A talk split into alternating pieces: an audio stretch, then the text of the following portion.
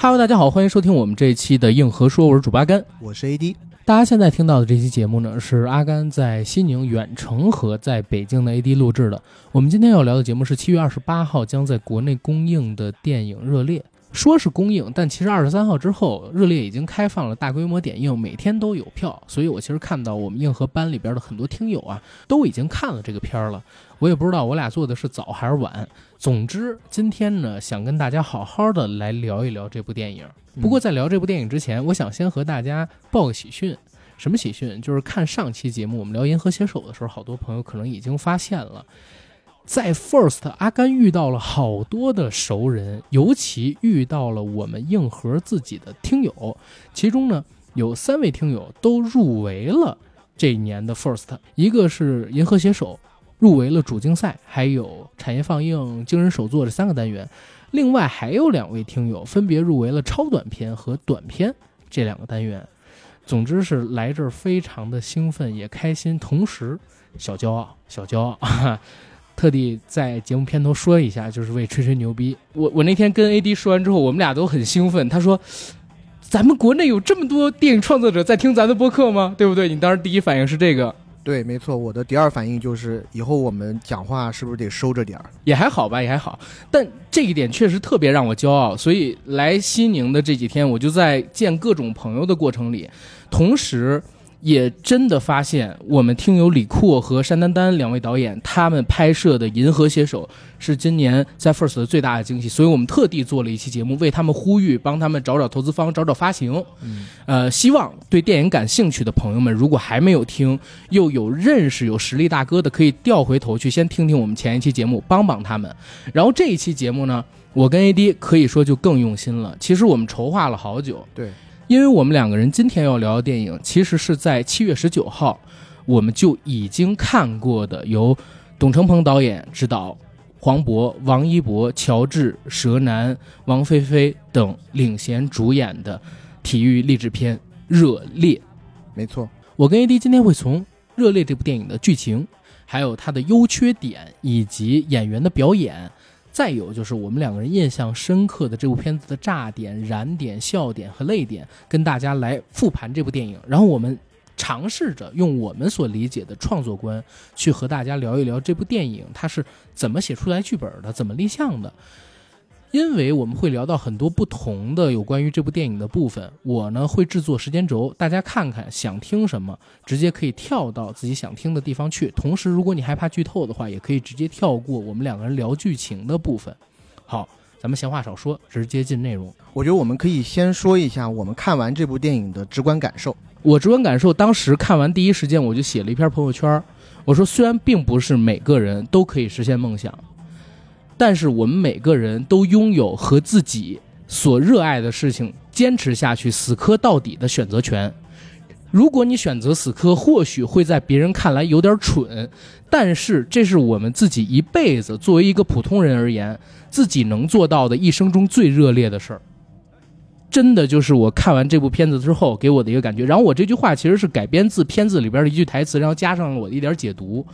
一会儿我可以跟大家。简单讲讲为什么会给我这么大的触动。这次来 First 也给了我很多的触动，包括我人生经历跟未来职业生涯上的一些触动。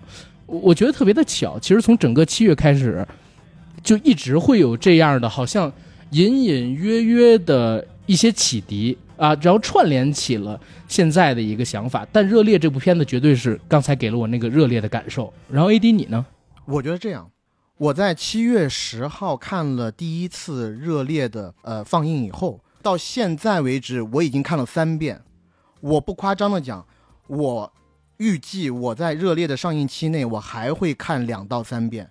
看过电影的应该都知道，电影里有一个梗叫“我是惊叹号”这个舞团的资方。嗯，我好像在这几天当中也成为了热烈这一部电影的资方，精神资方。嗯，然后在这几天里面我。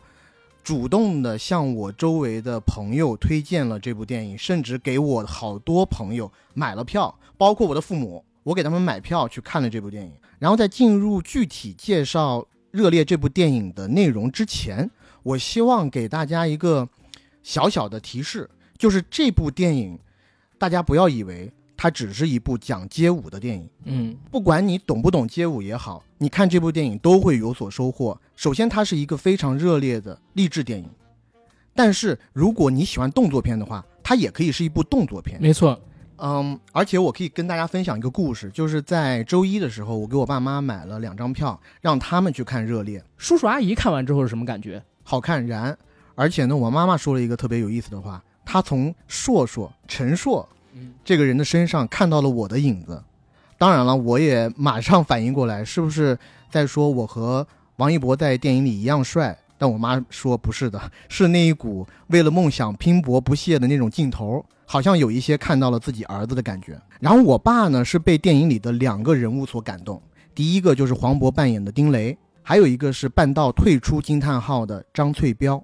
这个我们在后面的环节。然后他们两个人虽然是中老年人，但是异口同声的跟我说，最后半小时的街舞 battle 非常的好看。然后我马上就问我爸，我说你看得懂吗？这是街舞，哎，很新潮的东西。我爸说。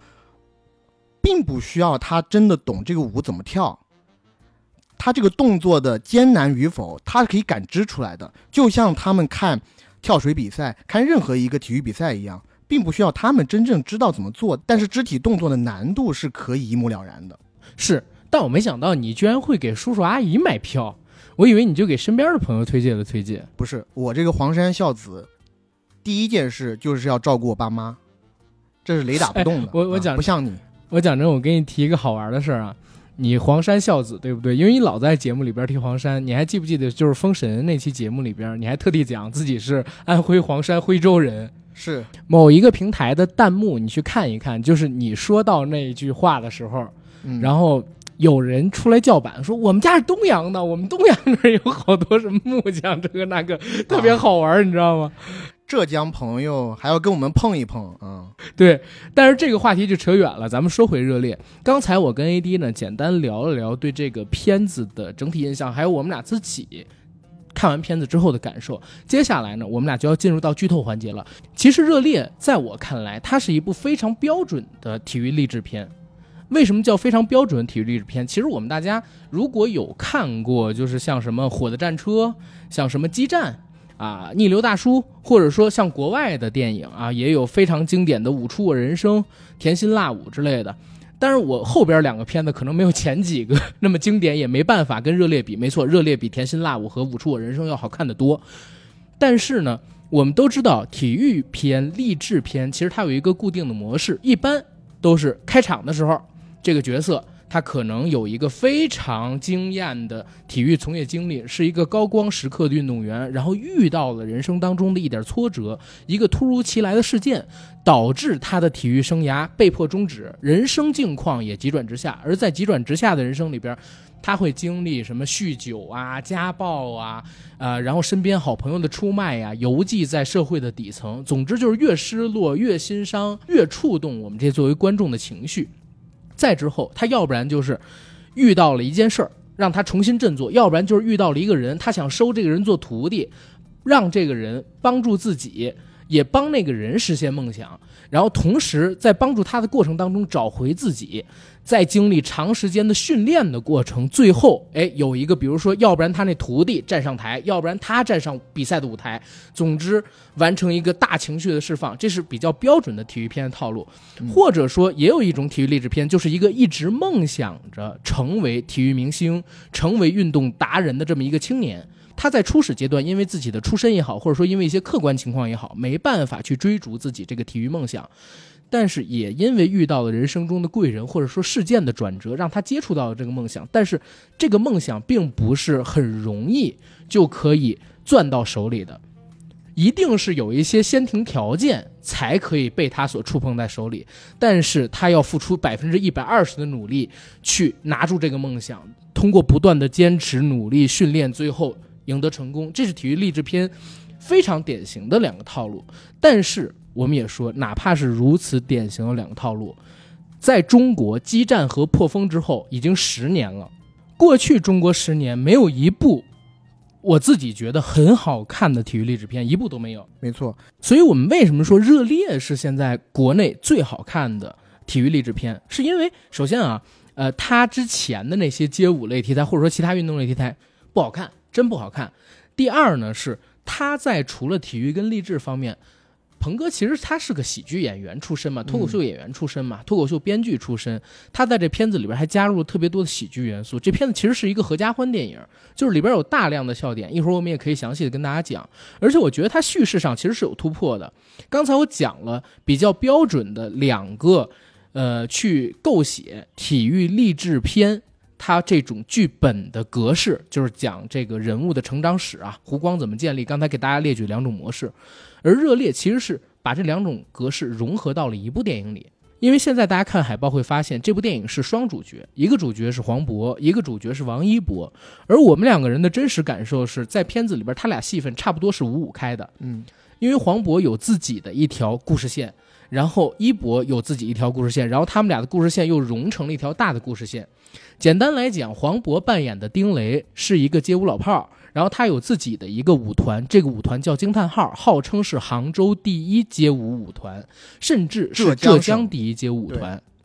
没错，博哥当年在国内的地板界，就是 breaking 这个领域的舞种里非常的有名，但是因为有一年参加全国大赛，他使用了某一个神奇的动作跳断了腿，结果就退役了。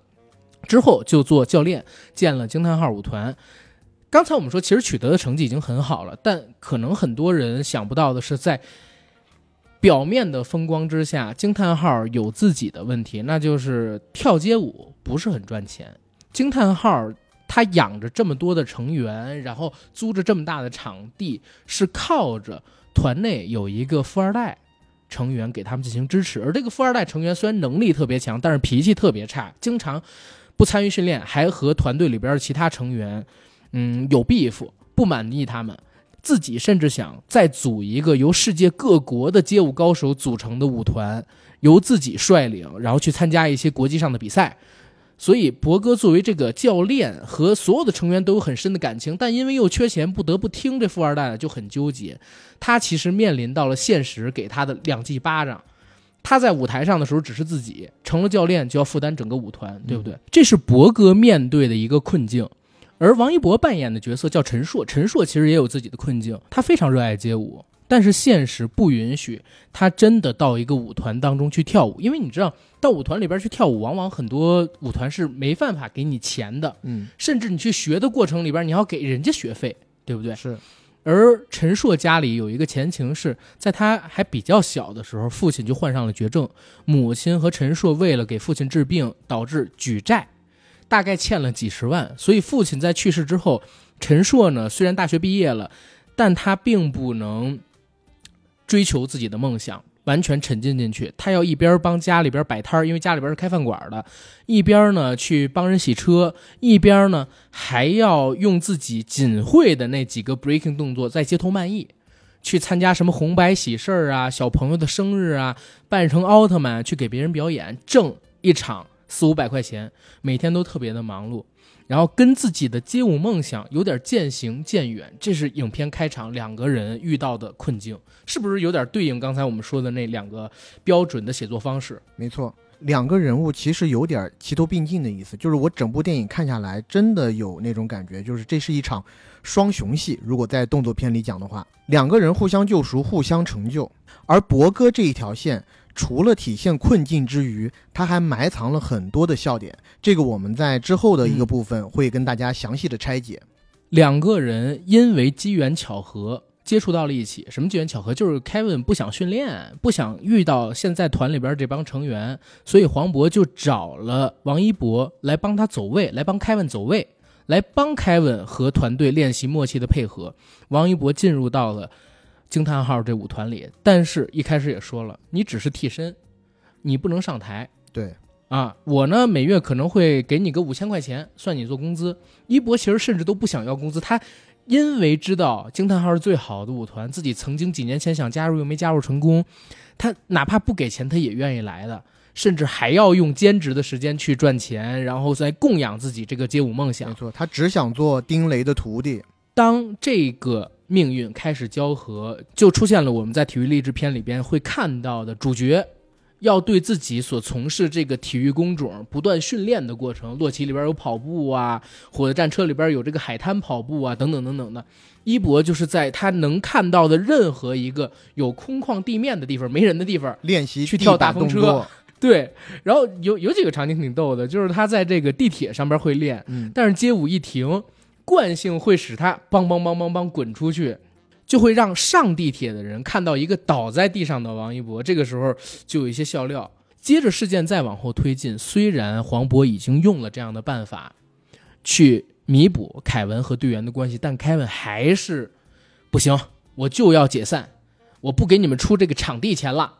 然后我呢，要自己组建一个舞团，我要请全世界最好的街舞高手过来。那这个时候，黄渤只能选择和 Kevin 决裂，但是他要有一个场地给成员们去训练啊，所以他们其实是做了一个这儿不跟大家剧透那么细啊，因为这段戏蛮精彩的，嗯。所以他做了一个其实挺屈辱的选择，让这些队员，包括其实是先让一博啦，非常屈辱的去赚一个赞助费，然后后来这些成员也感动到大家一起，可能要有一点面子上的曲折吧，然后去把这个赞助费赚回来，但好歹赚到了。可是刚赚到钱，大家关系越来越融洽，准备去参赛，凯文又找幺蛾子，为什么？那就是凯文发现王一博进入这个团队里边，他不满。他觉得我可以不要你们，但不能是因为你们找到了别人不要我，这是一个面子的问题。所以他又主动找到了黄渤，说我可以再回到这个团队里边来。我从外边买的那些成员跟我参加比赛，你们这些成员不用参加比赛，但都共享我这个团队荣誉。如果我们拿了冠军，你们都顶着国际冠军或者说全国大赛的这么一个荣誉了。包括你作为我的教练，甚至我可以推荐你进国家队。这时候就是一个巨大的抉择。黄渤是选择让凯文带领这个国际团队，把他们这个惊叹号舞团的名气打出去，自己顺利去当国，自己顺利去当国家队教练，还是选择和没有上过舞台的一博组合，靠过去的这些成员去打全国大赛呢？然后这儿其实真的有一有有一场我跟 AD 特别喜欢的戏，很动人。然后我们也放在后边讲，嗯那场戏是黄渤和这个一博他们俩敞开心扉聊这件事儿，然后给劝走一博那场，两个人情绪情感的爆发都特别浓烈。没错，等这场戏结束之后，又过了一段时间，其实哎就可以跳过去稍微讲一下。其实到了结尾，黄渤还是选择要和一博还有过去的成员组成团队去参加全国大赛。为什么？因为每一个运动员，其实我自己觉得都是这样，荣誉如果靠别人去获得，然后我自己白蹭。没有人愿意这样做的，这对不起自己的良心，跟自己锻炼这么多年所树立下来的一个尊严，对不对？他不想没有尊严的活在这个团队里，也不希望自己做了这么多年的惊叹号舞团是被别人带着蹭上了一个全国冠军的头衔，所以他离开了凯文，然后带着那些老成员和一博一起，最终就是一博和黄渤老师他们的惊叹号舞团与凯文。把全世界各国的街舞高手融成的一个国际化舞团，一起站在了全国大赛的总决赛 PK 现场。嗯，然后这个 PK 现场有六场，五场团队赛，一场个人 battle。一会儿也是详细讲剧情，到这儿其实就说完了，对对吧？呃，结果肯定大家都知道，结果就是肯定是一博他们赢了，惊叹号赢了。没错，没错，没错。然后咱们先说说，就是刚才这个片子里边隐去的、没提的，但是特别有趣或者说特别感人的那些场面还有桥段呗。嗯呃，其实我觉得嗯刚刚阿甘把这个故事拆解的很细啊。呃，我其实，在听的过程当中，我发现我到现在为止不是已经看了三遍嘛？其实对于整个嗯故事已经算非常了然了。但是我了解故事以后，并不妨碍我每一次再去看这部电影，当时获得的这个观影乐趣。就这部电影有一个特别可怕的地方，丝毫不怕剧透。这一个视觉享受，我觉得是区别于我们现在去看一些大片的时候，主要就要去看一些它的大场面呀、它的一些特效啊什么的。视效，对，对对对，是完全不同的。这里面的一些视觉奇观是完全由人、由人体、由肢体动作做出来的，还有再加上那一些就像你现在看成龙大哥的，对，就像你现在看成龙大哥的老电影，为什么还好看？因为那是人做的，你靠特效做不出来。嗯，它有一种就是热烈有一种看老的那种动作片的，就是你不管科技进化成什么样，只有人能做出的这个东西，所以你怎么透它那些实际奇观你都透不了。对，而且看的会让人非常的血脉喷张。当然了，我们还是说回这个电影的一些名场面上。我们先说这个电影令我们捧腹的地方，然后在这里头，我相信会有那么一两个演员，在热烈上映以后会在全国大火。我为首主推一个，一个小配角，名字叫张佑维，他是在热烈里嗯，扮演那个洗车工人的角色。其实很多预人从预告片里面就可以看到。嗯他扮演的是那个洗车工人，他对街舞也非常的痴迷。有一个让我们最开始爆笑的段落，就是这个洗车工人在拿一个手机看街舞，王一博扮演的陈硕也在那儿聚精会神的看街舞比赛。他说：“哎，硕啊，你也想学街舞啊？我教你啊。”这时候陈硕好像遇到了知音一样，觉得哎，我好不容易碰上了一个对街舞也很喜欢的人，我要想在你面前展现一下我街舞的能力。而这时候，张佑维扮演的这个洗车工人肯定觉得自己是老大哥，他还想要教王一博呢。而这个时候，王一博在地板上马上就做了几个很酷的 breaking 动作，比如单手撑立呀、什么的。这时候就让那个洗车工吓了一大跳，整个人都僵在那儿了。然后他说了一句，嗯，我觉得会在之后成为爆梗的一个台词：“哇哦！”对，而且他这个角色，其实在最后街舞大赛的那个档口，他也承担了一部分笑点。他和那个老四的快乐生活，老四在里面扮演的是这个洗车行的老板，其实他是一点都不关心街舞的这么一个人。嗯在街舞大赛最激烈的档口，老四竟然在那儿打扑克，可能是在打滚子什么的。嗯但是我们看到在镜头的远处，这个洗车工人已经在那儿手舞足蹈了。其实我我我很感动于这一点，就是咱俩之前有聊过，我们都很喜欢在结尾街舞大赛他使用的一个拍摄手法，因为大家都知道，就比如说传统的那种体育励志片，他会讲在最后结尾大赛的时候，所有跟主角有人生关联的人都在关注这场大赛，没错，对不对？但是《热烈》这个片子使用的手法是啥？确实，前边已经讲过，很多角色都喜欢街舞，而且跟一博呀、跟黄渤他们两个人有人生上的勾连，他们都很关注这个大赛。但是绝大多数不喜欢街舞的人或者不知道街舞是什么人，根本不关注这个比赛。所以最后那个场景是，因为老四是洗车店老板，他占了那个办公室，办公室里有一台电视，电视上边在播街舞，但老四他们完全不看。张佑维特别爱街舞，但是他只能洗车，所以他是一边洗车一边偷偷看那个街舞比赛，然后看到最后他流泪，手舞足蹈，那段还挺感动了，正经。嗯，然后更让我感动的是啥？就是我跟 AD 那天看完比赛，张佑维他作为主创出席了，他亲口承认一个事儿，他居然是在这片子里边，因为请了很多国内的特别知名的舞者，像小海呀、乔治啊什么这些，尤其小海号称中国 popping 战神嘛，经常在国外比赛打国外的选手。佑维说自己居然以前是小海那一代的街舞舞者，而且跟小海他们是队员来的。就小海在的那个团队能力特别强，是国内最顶尖的团队。然后佑维基本上也可以判定为曾经特别特别牛逼的舞者，我甚至可以说他可能跳的比一博还好，因为小海他们那一辈真的太强了。他要在这个片子里边演这样一个故事，就一下让我把这个现实和故事里边人物产生了一种说不清道不明的意味，你知道吗？混在一起了，有一点。对，呃，他确实非常出彩。还有谁？这里面还有一个人，张子贤，也是小配角，他演的其实是那个富二代跟前的小跟班。在他第一次出场英。对，像是一个太监的角色。其实他第一次出场的时候就挺逗笑的，就是在浙江街舞大赛的现场。最开始其实是一个长镜头，黄渤是非常焦急的在那儿等待。为什么？是因为马上比赛就要开始了，但是惊叹号最强主力 Kevin 不知去哪儿了，还没到。所以黄渤在最开始的时候一直在跟这些裁判员套近乎，直到 Kevin 露面以后，比赛正式进行。比赛正进行到一个十分激烈的场面的时候，哎，突然给到张子贤扮演的这个小秘书一个镜头，他也在一本正经的对着他的手机狂点。我们大家都不知道他在干嘛，结果镜头给到手机的正脸的时候，发现，哎，他原来在看抖音，而且在看一个美女的视频，一直在那给点赞呢。所以那一幕 美女的直播，美女的直播，对，所以那一幕其实让大家非常忍俊不禁。在此之后，其实他有好几个我觉得挺逗笑的场面的，比如说在开头的那场街舞比赛之后，凯文主动提出要用自己的法拉利带丁雷回家。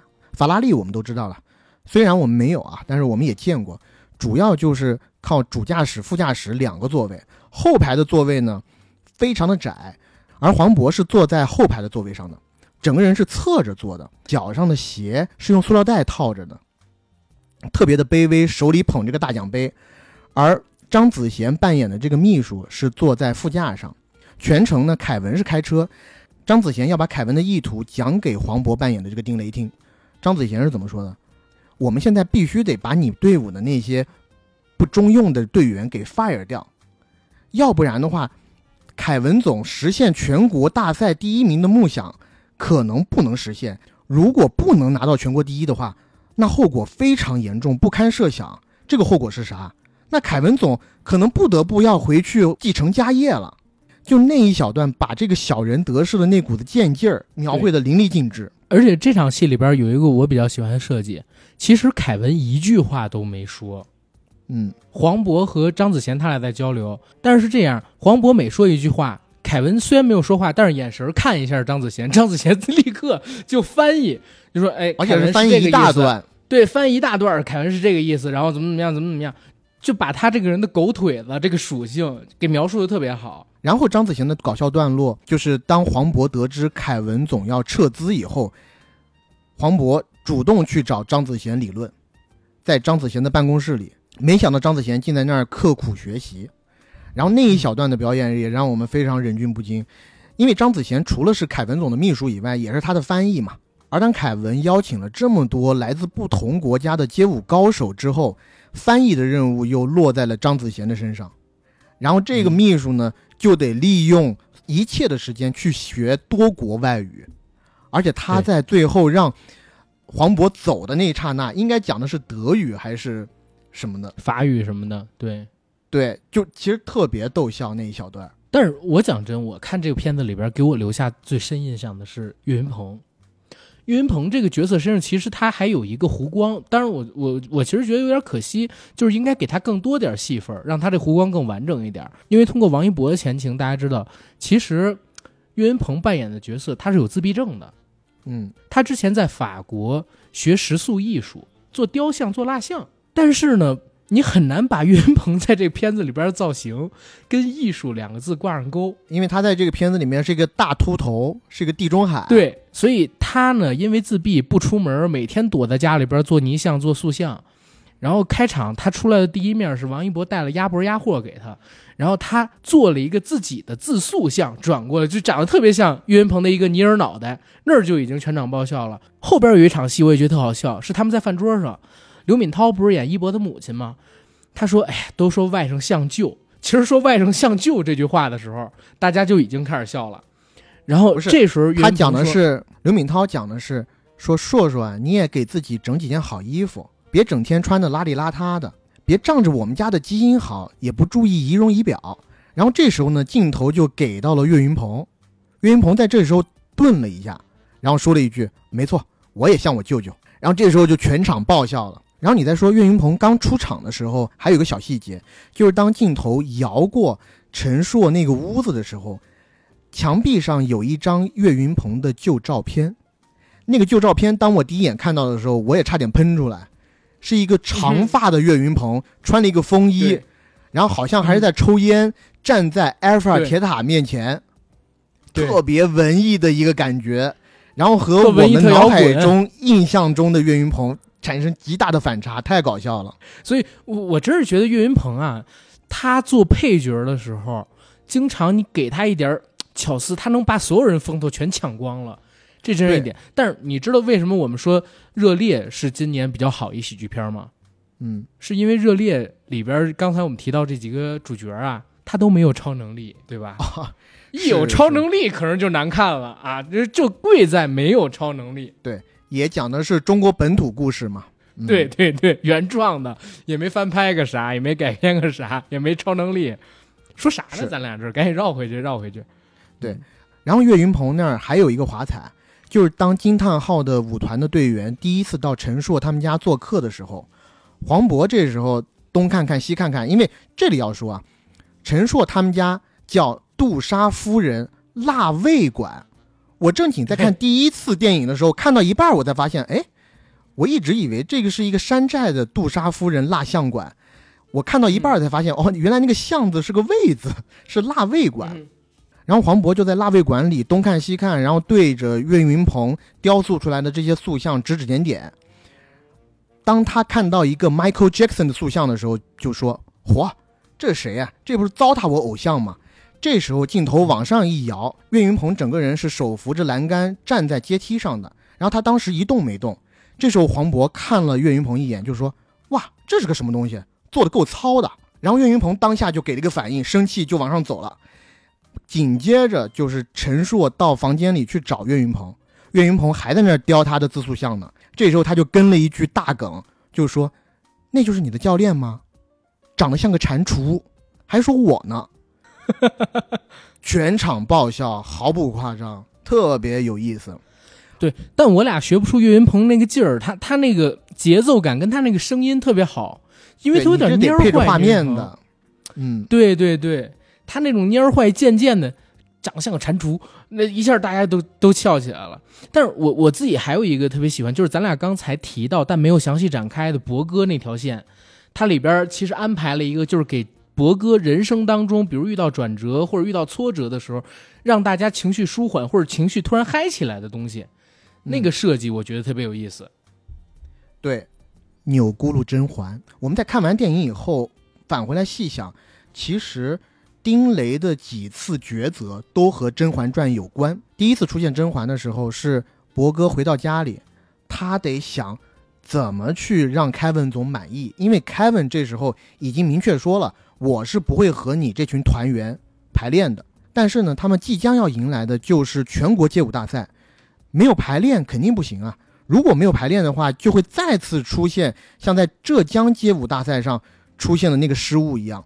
所以，丁雷就躺在沙发上，一边看《甄嬛传》，一边想办法。这时候电视上刚好播到甄嬛在那儿说：“原来你喜欢我，只是把我当纯元皇后的替身。”哎，替身这两个词就给了丁雷灵感。既然凯文不能到场训练，那他找一个凯文的替身不就完了？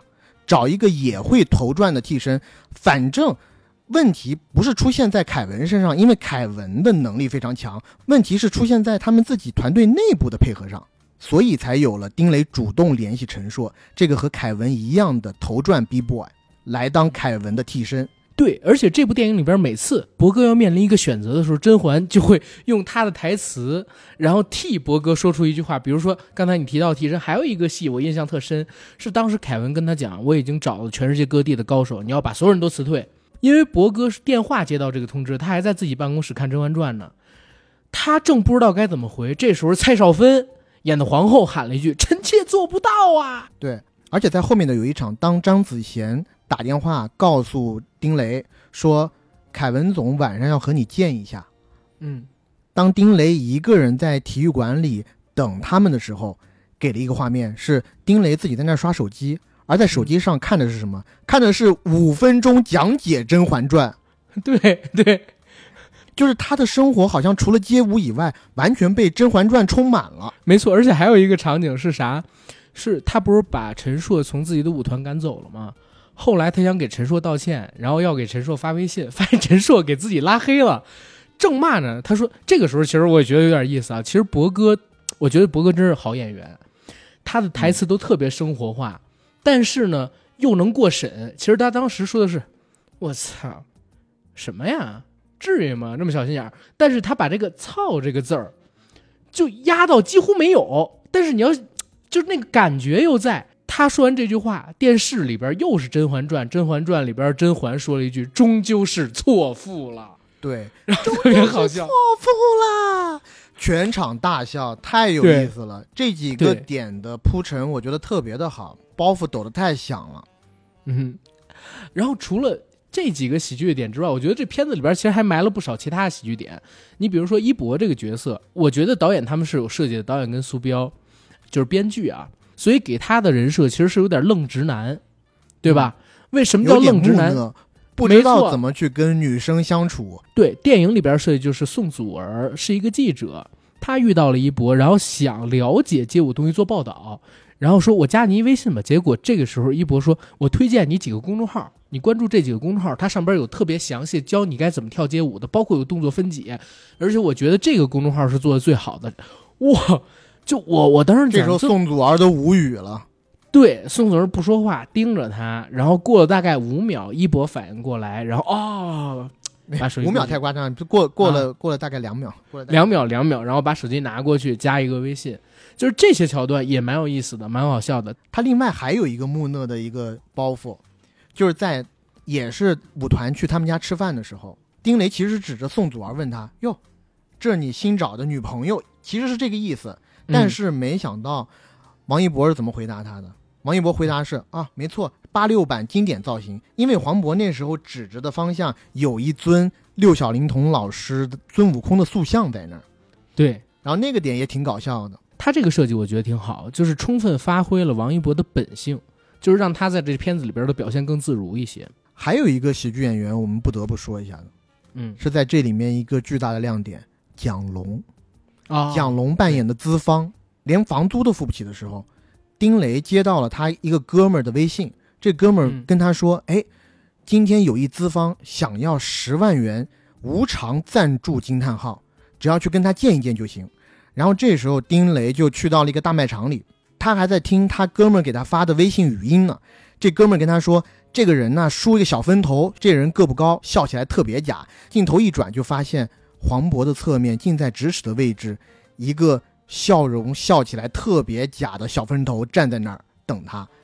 这就是蒋龙，蒋龙的第一句话就是正是在下，因为他也听到了这个丁雷的哥们儿在微信里是怎么说他的，但他完全不以为怒。没错，而再随着剧情的推进，我们才发现，原来蒋龙所谓的这个无偿赞助，是要让惊叹号在商场里给他公司的产品跳五天的舞，而他要推广的这个产品也非常的无厘头，是一个智能音乐垃圾桶。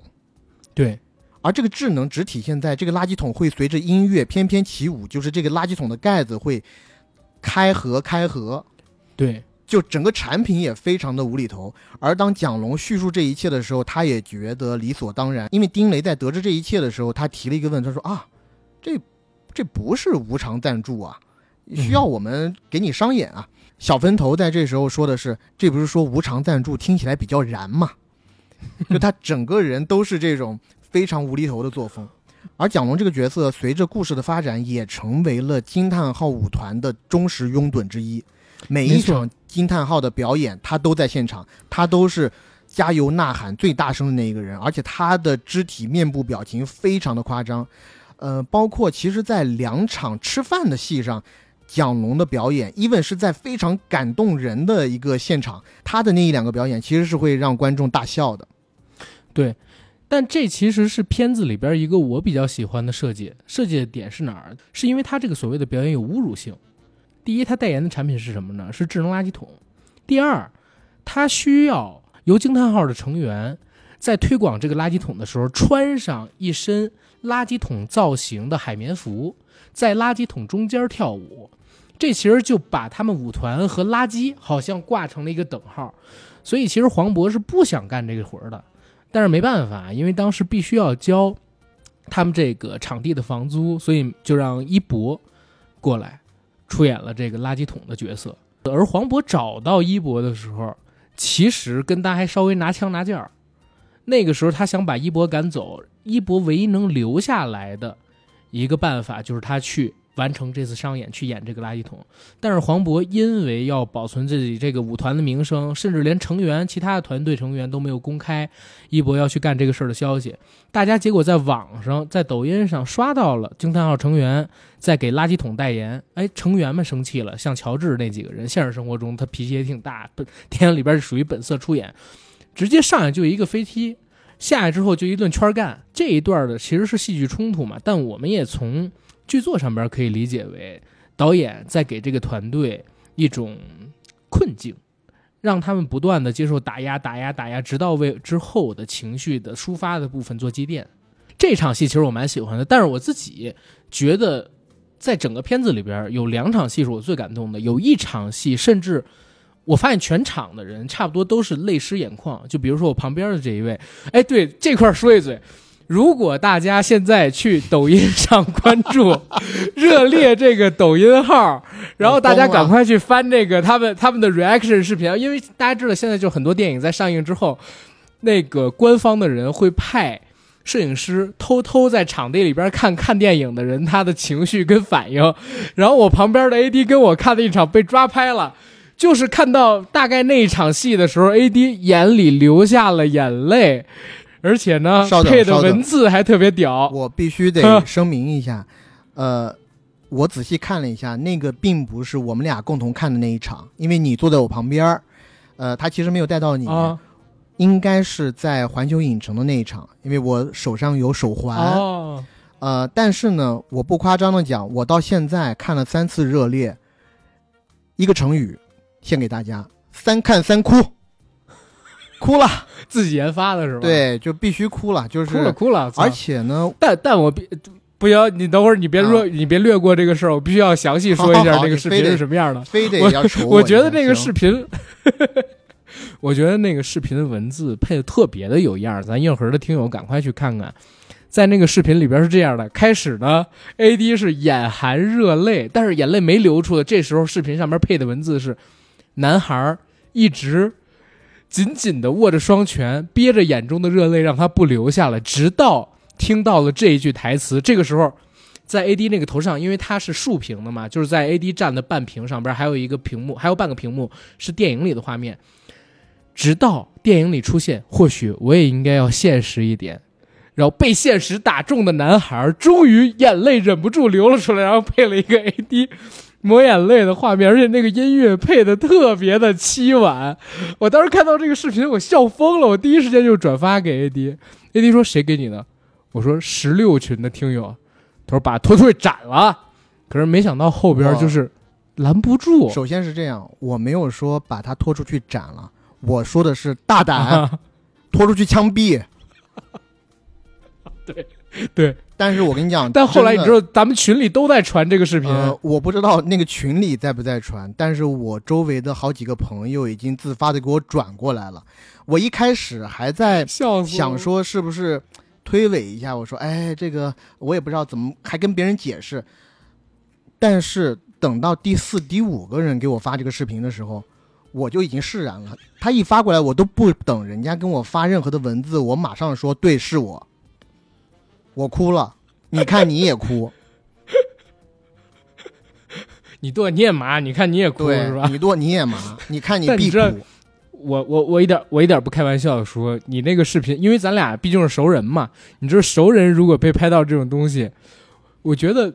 怎么讲呢？可能是我昨天社死最开心的 一件事儿吧，就是我在跟我女朋友各种吐槽你那个反应，你知道，就他配的那文字太可怕了。但是男孩一直紧紧的憋着心里眼泪。但是我必须要说的是，我感谢，呃，热烈的官方宣传，他慧眼识珠，因为实话实说，我的形象还是非常阳刚的，但他没有配说这个中年人怎么样。他配的是男孩儿，而我让我一朋友问如意的宣传，如意正经还找了找，说我正经拍了这猛男很长一段的 reaction 视频，猛男对，叫我是猛男哦，哦，私人对话叫人家叫猛男，在抖音上就叫人家叫男孩，搞得我这样子害臊，特别不好。你就应该私信他，你以后给我改成朝阳区漂亮男孩，就是朝阳区漂亮男孩。紧紧的忍着眼中的热泪，然后最后听到一句话流了下来。我靠！但是真的不夸张了，这个片子我为什么给予这么高的评价？一部分原因是因为它好看，一部分原因是因为它好笑，但很重要的一部分原因就是因为我数次被打动，而且每次看对都有被打动的地方。即使我连那个情节，他们马上要说什么话我都知道，但。那些人物在说出那一两句对白以后，没办法，真的，我该哭还是得哭。然后我在昨天，我推荐我的两个同事，两个女生同事，去看了这部电影以后，你知道他们给我的反馈是说，在最后大战的那一块儿，他们是又激动又哭，然后哭的时候经常会因为你知道导演他很牛逼，就牛逼在他在最感人的时候还会给你塞一两个笑点。然后我一个女同事讲的就是，我当时又哭又笑，像个神经病一样。笑着哭，对，笑着哭，汪峰那首笑着哭，笑着哭。哎，但我我先说回那个场面，我为什么会以为是 A D 跟我那一场被抓拍到了？是因为我那一场的时候，首先我是眼眶有湿，但我没流泪，但是我看身边，然后我就发现 A D 哭了，然后旁边那些女生都哭了。那个场景是什么？其实也是剧透给大家，就是一博他不是到了惊叹号舞团里边去练舞吗？那本来他要到各地方去跑场、去卖艺、去表演一两个街舞动作贴补家用。家里边的经济负担就变大了，而他们一直合作了一个小沈阳开办的演艺公司。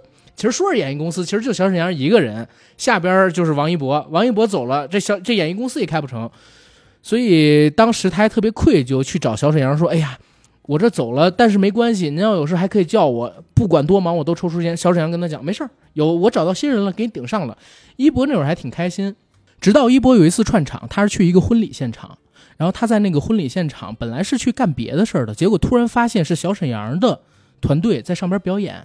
谁在表演呢？他想看谁顶替了他，结果发现是刘敏涛，就是电影里他的母亲。他母亲以前是一个歌手，他父亲以前是一个呃，也是街舞运动员，或者说跳霹雳舞的吧。那会儿特别崇拜黄渤，但是父亲死了之后，母亲呢就开腊味馆还债，也就不表演了。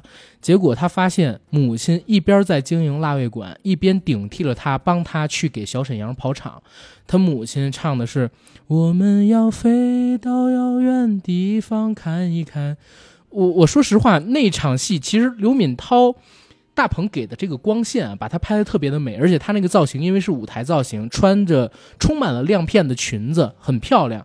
但是我心里边突然就想起了我自己母亲或者说父亲曾经为我的一些付出，然后这时候我真的说一嘴，当镜头从刘敏涛身上转回给一博，然后一博眼里流下了眼泪，然后他整个人的皮肤本来是白的嘛，突然之间泛红。他忍不住，然后捂自己的眼睛，抹自己的眼泪，让自己稳定下来。但同时，他又在笑着，就是看着台上的母亲光芒万丈，他一边笑着一边哭。然后我我完全能带入那样的情绪，你知道吗？所以我那个时候眼泪也就在眼眶里边，就真的有点忍不住。然后我就跟旁边 AD 说：“我说我操，这场戏拍的有点屌，一博表演的也有点屌。”然后周围所有的人都哭，那场戏非常非常的动人。所以就是。如果要去电影院还没有看这场戏的朋友，一定要认认真真的看看那场戏一博的表演，我认为是非常精彩的。如果有看过的朋友，也可以在评论区里边跟我们分享一下你们看到那场戏之后的感受。没错，我真的想起好多，就比如我上学的时候有一次是，好像是我我什么东西丢了，需要我妈然后给我送过来，然后我妈也是停下手里所有的事儿，然后赶过来，然后怎么怎么样。总之。触动万千吧，我觉得每个人应该都有这样的场景，就是自己虽然年纪长大了，但在父母眼里还是孩子。很多时候，他们替我们承担了我们自己需要承担的东西。对，非常的动人那场戏。嗯，尤其是在前情里头，王一博也说了，说因为小沈阳一直在跟王一博说，要不让你妈出山吧，因为他们本来那个舞团人手就不够，就已经够捉襟见肘的了。然后。另外两个 couple 呢，就是这舞团里面的两个，呃，成员也都因为各种各样的事儿得回老家，所以这舞团等于面临着没人可用的一个局面。他就一直想要撺掇着刘敏涛重新出山，但是王一博当时在车上跟小沈阳说的是，还是别了吧。你也知道，自从我爸走了以后，我妈每次唱歌，只要一唱歌就会更想我爸了。他是有这么一个前情的，而且呢，在。刘敏涛去唱歌之前的那个晚上，其实他还和王一博有过一段对话。他妈妈大概的意思是跟他说：“哎呀，现在教练这么重视你，你就好好去学跳舞，这些剧团的事儿什么的你就别管了。”但是王一博当时跟他说的是：“没有办法，必须得管。一个是因为家里有债要还，第二个是等于说也是一个承诺吧，他不能把小沈阳一个人撂在那儿。”然后这个时候，刘敏涛扮演了他妈妈，就跟他说了一句话。就说有的时候不可以也是可以的，这句话其实也让我很动容。就是家长很多时候在知道自己的小孩为了一个梦想去努力的时候，其实是很开心的。其实作为家长，可以为你牺牲很多很多的东西，所以这一句不可以也是可以的。其实寄托了刘敏涛对于呃，其实寄托了妈妈对于陈硕所有的爱。然后紧接着第二天，陈硕以为差点自己要迟到，马不停蹄的要赶去，而这时候小沈阳在电话那头还跟他说：“嗯哎，不用不用，没没事儿，你别来了，一切都已经安顿好了。”那个时候，陈硕还以为小沈阳是在骗他。等他到了那一个婚礼现场，远远的就听到有很熟悉的歌声。再等到他看到自己的妈妈站在聚光灯下，在唱那一首张三的歌的时候，真的，一切都嗯太到位了。就那一切的感动，在那一瞬，反正对于我这种，呃，情感比较丰富的人来说，我只能说我不能不哭。对然后这是一场，还有一场我特别喜欢的戏。那场戏我跟 AD 曾经做过一个对比，就是大家现在可以翻回去几年前，就是一七一八年阿甘聊我不是药神那期节目的时候，我有对一场戏我特别不满意。那场戏就是徐峥，然后王传君他们在火锅局里边散场的戏。那场戏其实是徐峥受到了王艳辉他们扮演的人的举报的威胁，但徐峥对所有人就不管怎么样不松口，就不说自己是受到威胁，然后才让大家散。其实他说自己受到威胁，大家也可以理解，其实还更能够理解他一点。反而他要用一种什么，你别管，我就不想要你们了，对不对？你们对我而言就是垃圾，现在钱也挣够了，还要什么要啊？咱散散散散。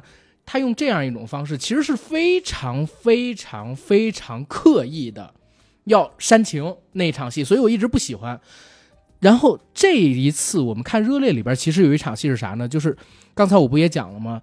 黄渤面临现实的选择，要把一博赶走，然后他也是选择在一个饭局上和一博分手，但是他在这个饭局上的处理就高明很多，直接跟一博说了自己现在面临到的处境。他说：“我现在也这个岁数了，我做教练做这么多年，我做不了多少年，也没有多少体能了。你换言成我现在一方立刻就能让我做国家队的教练，然后拿全国冠军；另外一方我得跟着你，这是一个非常现实的事儿。所以，小硕，并不是我不看好你，也并不是我不心疼你，而是我真的没办法。你恨我，你可以恨我，然后你现在要做的是什么？就是拼了命的练，然后变得更强，回来干死我。大概是这个意思，具体台词我记不住，就是你干死我。他是这样，我当黄渤说完第一段的时候，陈硕这时候还在跟他求情，就说我可以不要一切，我可以不要钱，我可以不上台，只要我跟着就行。但这时候黄渤实在是不落忍，那时候黄渤的几个演技，我觉得就是神之演技爆发了。当时黄渤就两滴眼泪一流，但他不是那种大哭那种，就流了两滴泪。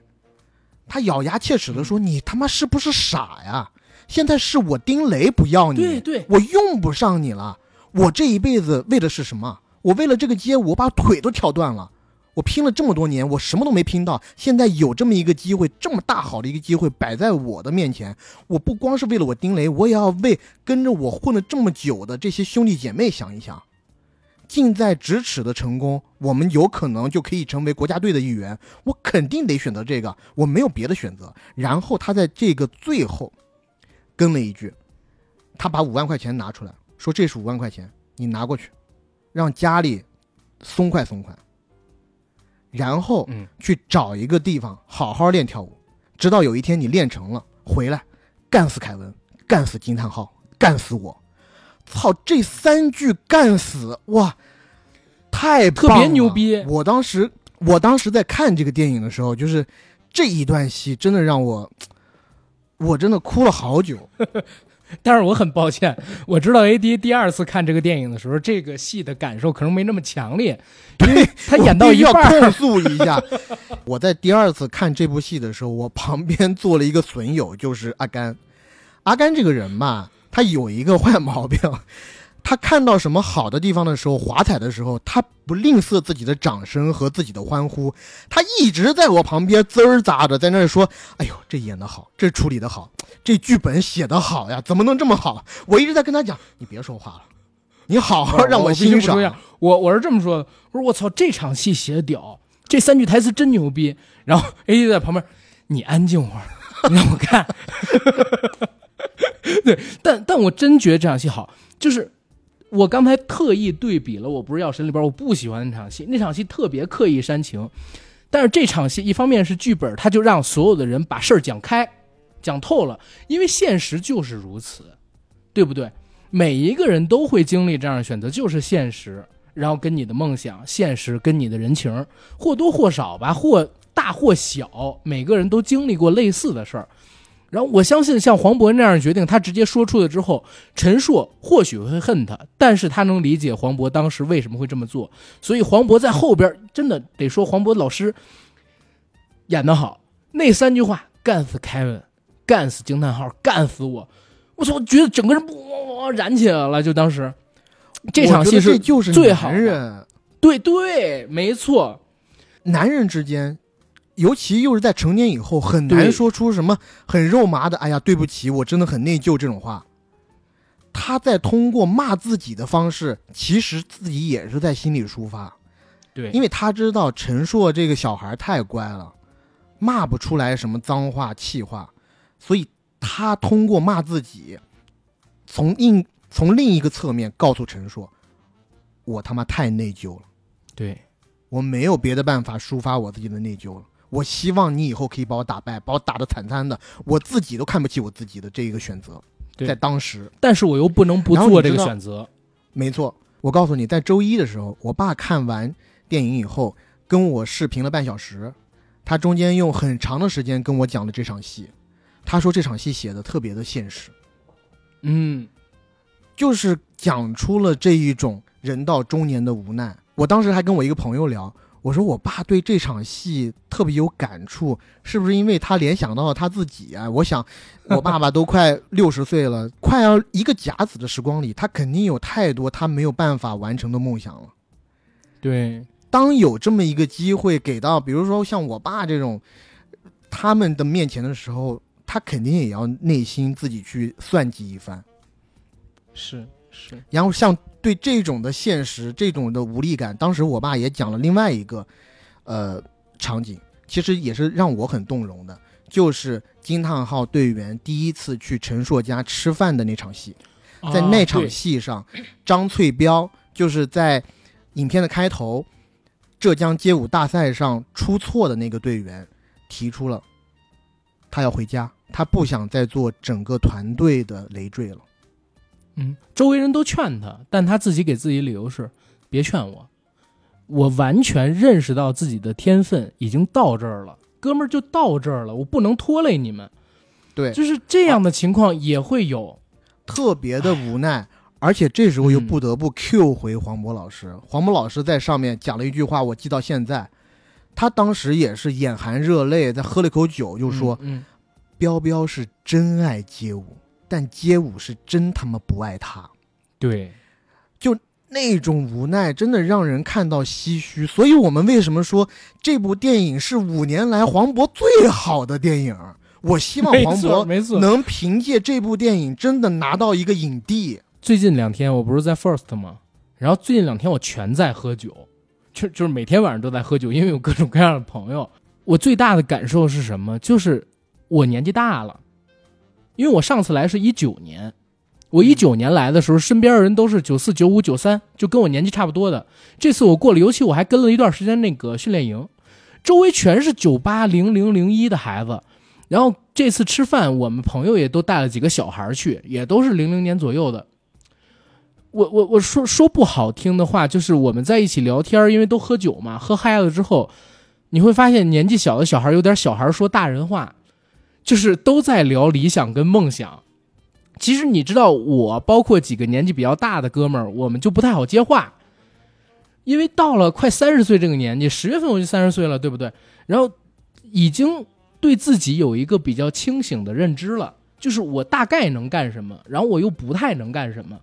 我大概有这个认知了，正好就在昨天晚上、前天晚上，AD 知道我去访了这个银河携手的团队，银河携手团队他们那个对话里边特别真诚，阔哥跟丹姐跟我说了一句一件事儿，说他们当时觉得，因为都已经三十多岁了，如果再不做一个自己的电影，这辈子就没机会了，就永远只能做编剧或者尝试去做做综艺，甚至短视频了。所以当时只能孤注一掷去做这个事儿。真的，你年纪越大，机会越少；年纪越大，你对自己了解的程度越来越深，你越能认识到自己的局限性。所以，就那场戏，你刚才说的特对，彪彪是真爱街舞，但街舞是真他妈不爱他。他认识到我天分就到这儿了，我操！那场戏确实，而且很多那场戏其实是大家敞开心扉聊自己过去的事。后来我跟 AD 说，那些惊叹号的成员好多都是街舞冠军嘛，国内的，然后很多我很熟悉。他们讲的故事就是自己身上的真事儿，我感觉那一场戏就是导演给他们一个，比如说这一场，按理说应该会有台词什么这那的，对不对？大概我猜测，导演在拍这场戏的时候，导演就说这一场你们各自聊一聊自己的从业史，聊一聊自己心酸的事儿，聊一聊自己最难忘的故事。我不给你们限定这场你们要喝多久拍多久，你们自己定。然后他从里边摘取一部分，我觉得甚至有可能是这样拍，只是我猜测啊。为什么？是那个是之前一场在体育馆里面他们吃饭的那场戏。哦哦，体育馆吃饭，反正我有点弄混了。但那场戏给我印象也很深。为什么？我看到蛇男站起来说自己以前在街头，我不能再打架了，跳舞给了我另外一个人生。那我知道蛇男之前是混子出来的，你知道吗？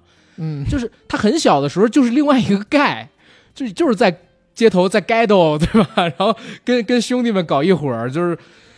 街舞给了他一个人生的新的选择，然后我又看到小海上来说，我就喜欢跳舞，我就想跳舞。然后我又看到廖博扮演的那个角色，廖博就是大家看，这就是街舞里边那主持人啊，他他以前是国内最顶尖的 popping 的选手，他其实讲自己跳完这一场就不跳了，就退了，周围人都劝他，其实他之前就是退役做 MC，我觉得那就是他自己的亲身经历，他们都在聊亲身经历，所以那一场戏很动人，就是大家在聊自己的故事的时候。对，而且中间是森林还是谁出来说了一句，说为了街舞热爱许多年，跳舞真他妈不挣钱。这个打油诗当时听起来也是非常的心酸。然后我说回，呃，在陈硕家吃饭的那句啊，你说这我要补一句，热爱电影很多年，但做电影真他妈不赚钱。绝大多数人而言，嗯，对，只有那百分之一的人享受。那百分之九十多的荣耀和金钱，对，其他的人真的是为了热爱在这个行业内打拼。我我这次过来，我感觉大家都很羡慕我的点是在哪儿？我这次过来，就包括大奇特，你知道吗？大奇特跟我说，他居然 Force 都不给报销，他们都是自费来的。我认识所有人，除了我全是自费来的。我靠，自费机票，自费，而且他们今天六个人住一个民宿。准备住到二十九号，我走了之后来我这儿跟我我同宿另外一个哥们儿合住，你敢信？确实啊，这个世界上要凭着热爱去干很多很多的事情，这个也是我觉得是《热烈》这个电影的意义所在。他真的看完了以后，可以让人觉得能量充满的，就是在这样的一个当下，当所有人好像在为了金钱去拼搏大半生的时候，其实有的时候你。会想一想，在人的这一辈子，你哪怕有那么一次，为了自己真正热爱的事情和理想和或者梦想，去努力拼搏、努力热恋那么一次，真的就知足了。对，所以才有就是刚才片头我说的那段话，然后也是博哥在那一一场戏说的台词。虽然怎么怎么样，但是我觉得在有生之年，我们能为自己热爱的事情死磕这么一回，真他妈挺热烈的。对这句话，就是在陈硕他们家吃饭那场戏上，丁雷说的那句话。我在周一的时候，我我爸不是说两场戏嘛，另外一场戏就是吃饭这场戏，他也感触非常深。我当时跟我爸聊的时候，虽然我爸没有讲内里的很多东西，他只是不断的讲这就是现实啊什么的。我其实当时心底里有感触很多，因为我从小到大，呃，我们之前的节目里面有介绍过啊，我爸妈都是。银行系统的，都是在银行里做过的。但是问我爸从二十多岁那个年纪到现在快六十岁，又有哪一个青年小伙子没梦想过自己可以成就一番别的事业呢？我在我成长的经历过程当中，我记得我爸弄过养鸭场、旅游公司，弄过漂流公司，弄过河河里采沙的公司。但到最后好像都没有成，最后成功啊！有的公司是在，呃经营不善的时候就倒掉了，还有的公司呢，可能几个合伙人赚了一些钱，钱一有了，大家人心就散了，就分道扬嗯镳了。呃，到最后嗯也是还是回到了这个比较普普通通的日常的工作生活当中。可能我嗯爸爸年轻的时候也肯定有梦想，不是可能是肯定也有梦想，但是也是被生活磨平了棱角而已。他也是在，活到可能四十多岁、五十多岁，最终和自己和解了，觉得这一辈子，哎呀，可能确实自己天分不够，或者是运气不够，也就是这样了。但是当他看到这个电影的时候，我觉得他在那一刻是应该是能勾起他心底里很多很多回忆的。没错，所以我我想在这儿补充一个事儿，就是电影到底是什么东西？有很多的电影是能够激励人心的，而且有很多电影在做的时候就希望它可以激励人心。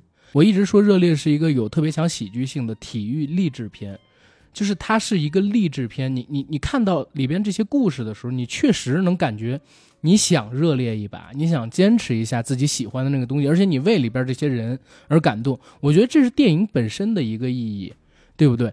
然后嗯，我这儿想补充一点是什么？就是我在网上看到有人说这片子在鸡汤化，我想骂一句：你们是什么？这是个励志片。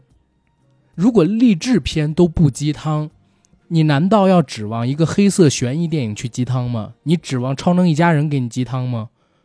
对吧？就是你你你你知不知道它是个励志片？它就是要让你励志，这很扯淡的一个事儿，你知道吗？嗯，我非常同意。我最近已经因为这些不靠谱的影评或者说自评价，我已经生了很长时间的气了。我我不我我不是说人家自自，就 但我就是讲说，现在因为大家都已经到了一个就是每个人都可以评价电影的时代，但是有一个标准是什么？就是电影是有类型片划分的。你比如说它是一喜剧片，OK，它好不好笑，对吧？然后它是一个励志片，那它最后有没有励到志？然后你跟我讲，就是这个片子很鸡汤，然后它他妈是个励志片，但是我要骂它。这个就是打从根儿上说不通，你知道吗？打从根儿上说不通。反正就是这个样子。然后咱们俩绕回博哥那边吧，咱们不说太多的得罪人。我觉得你刚才有一点说特别好，这就是博哥五年来他演的最好的一个电影。因为一出好戏之后，其实我们之前好像做节目聊过什么，呃，博哥好几部电影，因为《封神》直接拍一年半，他都在组里，光拍摄日三百四十二个，对不对？《封神》三部拖了，这是三部电影。涉过愤怒的海，据说刚刚过审，这是四部了。然后呢，中间他拍的几部，在我看来没那么好的电影反而上了，《热烈》没那会儿还没有上。其实我们之前有聊过，就是感觉博哥有点掉队了，对不对？嗯，就是在虽然他的票房成绩还是排在国内男演员前十，但是好像咖位有点下来。但是今年你说七月中《封神》上，然后七月下旬《热烈》上，我觉得博哥应该是要回来了。他。再紧接着，如果《涉过愤怒的海》年内也能上，今年三部票房大卖，口碑也很好，对不对？再等《涉过愤怒的海》，其实身边有朋友已经看过粗剪版，跟我们讲特别黑色，可能票房不会特别的好，但是我觉得肯定也是能留下来一个立得住的角色。就博哥他真回来了，嗯，所以我觉得今年黄渤也算是一个丰收年吧。但起码以我们看到的这几部电影来讲，其实我说实在话，我觉得黄渤在《热烈》里的演绎，当然了，也因为《热烈》是一个当代电影，嗯他在里面的表演，我觉得是要更从容、更令人感到幸福的。呃，比封，神》里的姜子牙，我觉得要好好很多。对我觉得就是四个字，怎么说呢？叫张弛有度。嗯因为我印象最深的，我觉得博哥演的最好的那场戏，其实就是在他跟一博两个人吃饭，然后决裂，他表演那个嗯段落，就是他忍眼泪，但同时又让眼泪流下来，但同时自己可能不管那个眼泪，然后再顺台词的时候，你真能感觉影帝就是影帝，就是他特松弛的在表现。没错，而且其实我仔细想了一下，这个片子如果我说我三看三哭的话，其实在每一次看电影的时候，最开始让我泪湿眼眶的其实是黄渤跟几个兄弟去借钱的那场戏。嗯，对，在 KTV 里，其实，呃，我实话说，那场戏，如果你要说套路的话，那场戏蛮套路的，也蛮能预测的，但是《飞驰人生》里就常的有效，对，但是非常的有效，而且那一场戏的表演，几个演员老师表演的都非常的到位。齐溪老师自不必说了，当他第一次出场，我知道是丁雷的前妻的时候，我开始嫉妒丁雷。怎么丁雷你就能找到一个这么漂亮的前妻？而且他在一出场的时候，他是以 KTV 应该是店经理的身份吧，嗯然后他们在进入 KTV 的那一刹那，KTV 大厅里面站满了服务员，是在那儿培训口号，欢迎光临，谢谢先生，谢谢小姐，谢谢女士什么的。那一连串口号其实是挺能让大家进入到一个喜剧氛围的。然后他马上几句话的一交代啊，我们知道这一对夫妻已经离婚了。但是黄渤一直不愿意去告诉别人他已经和齐溪离婚了，一直还有一个念头，就是想等他在全国大赛拿到金奖的时候，拿到第一名的时候，他和齐溪再把这破镜给重圆上。但是从两个人的互动中，我们发现齐溪其实不讨厌黄渤的，可能之前因为各种各样的原因不合适，可能吵闹过，嗯但现在两个人起码是特别好的朋友的状态。然后齐溪也知道黄渤请他两个兄弟过来，其实是为了向这两个兄弟借钱的。钱然后，对，然后镜头就给到了在 KTV 里，黄渤和这两个兄弟喝酒，还有另外一个兄弟远程加入，云喝酒，透着手机的微信屏幕，我们看到一个可能是东北的一哥们儿吧，拿着大绿棒子在那儿对瓶吹。然后在那一场戏上，其实也有铺陈了几个笑点，我觉得都是非常好的，而且也不尬的笑点。其中包括他的兄弟两个，其实都已经成为了滴滴代驾。而最开始黄渤看到，哎，他兄弟的这个手机上蹦出了一个信息是代驾信息，还问他怎么这么早就叫代驾呀、啊？原来他发现兄弟最近手头紧，他除了自己的事业以外，他还得在晚上出来做代驾补贴家用。原来每一个人都过得不如意，只是没有把这份不如意告诉丁雷而已。所以丁雷在整场这个 KTV 的欢聚当中，也把借钱这个事略下不表。而那场跳舞的戏完了以后，丁雷把他的几个兄弟送上了车，还告诉他们，这个账已经结了，都不需要他们管。等他真正的坐在车里，他要回家的时候，他才想到现实的问题该怎么解决。钱钱没有借到，自己还让自己的前妻结了大几千块钱的这个包厢费。但这时候呢，哎，手机响了，微信一打开，他的几个兄弟，一个人转账他了三千块钱。钱虽然不多，但是最打动我的是他兄弟发给他的那句话：“替我们跳下去。”就这一句话就让我非常到位。我知道，从他进入 KTV 的那一刹那，我就明白这场戏要做的是什么，但是我还是被打中。而且当齐溪在中间要给他们送酒还是送果盘的时候，推开门，无意中撞见他们三个人在那跳舞的时候，那个齐溪的反应也让我特别动容。齐溪在那一刻，我自己感觉啊，他马上就能 get 到，原来这三个中年男人最爱的还是跳舞。他们只有在这一刻是最放松的时刻，而且黄渤在跳舞的时候给齐溪的那几个骚表情，我觉得也特别到位。那场戏我是很喜欢的。嗯，虽然很多人可能会觉得这个那场戏挺功能化的啊，或者说有点套路，但是我觉得不以为意。明白。但是我觉得咱别在博哥身上花太多时间了，咱们聊一聊好多人期待咱们聊的吧，对吧？咱们聊另一个博哥，王一博双博王一博，其实我觉得一博正经演的不错，真不错。有几场戏，一场是刚才我说到的，就是他见到他妈妈，然后在那唱歌自己流泪那场戏，特别感人。还有一场就是他跟黄渤他们两个人那个戏。然后大部分的时间，你能看到一博在拼了命的练舞跟表演。然后我知道这部戏里边其实有一部分戏肯定有替身，就是特别难的那种街舞动作，他做不出来，那得国家冠军级别的街舞选手才能做。任谁都做不出来。对，但是呢，有几个定点动作，比如说单手撑立，比如说做这个大风车，那你通过慢镜也好，或者说通过其他的方式，你都能看出是他本人做的。所以他本人应该是花了很长的时间去训练这些东西，然后最后的表现也是，你可以说是本色出演，但是人家本色出演，最后给这个电影也等于是增光添色了，对不对？没错，我觉得其实很多人说所谓的本色出演，呃，我最近一段时间我在看大鹏导演在做路演的时候，他讲过一句话特别好，就是有很多人把本色出演就和这一个演员自己本人画上等号，他觉得是不公平的，因为再本色出演，角色和演员本人还是有很多不同的。演员归根结底是在表演一个虚构出来的人物，那为什么很多人都觉得这一次王一博在这部电影里有很自然、很本色的这种感觉？那讲到底，就是因为他在这部戏里面确实演的挺好的。然后说完了，呃，一博，咱们再聊一聊这个导演吧。我觉得鹏哥今年蛮有意思，就是鹏哥今年开挂了。我我跟好多朋友都说过这件事儿。第一是年初的《保你平安》，首先拍的很好，对吧？然后豆瓣上面大家也看到分数，包括现在有人觉得七亿多票房不高，但是告诉大家，就是在三四月份那个档期，当时市场是有问题的。那个时候拿七亿，相当于现在你拿二十亿了，快，还属于刚刚复苏的时候。消失了它之后，整个市场才火起来。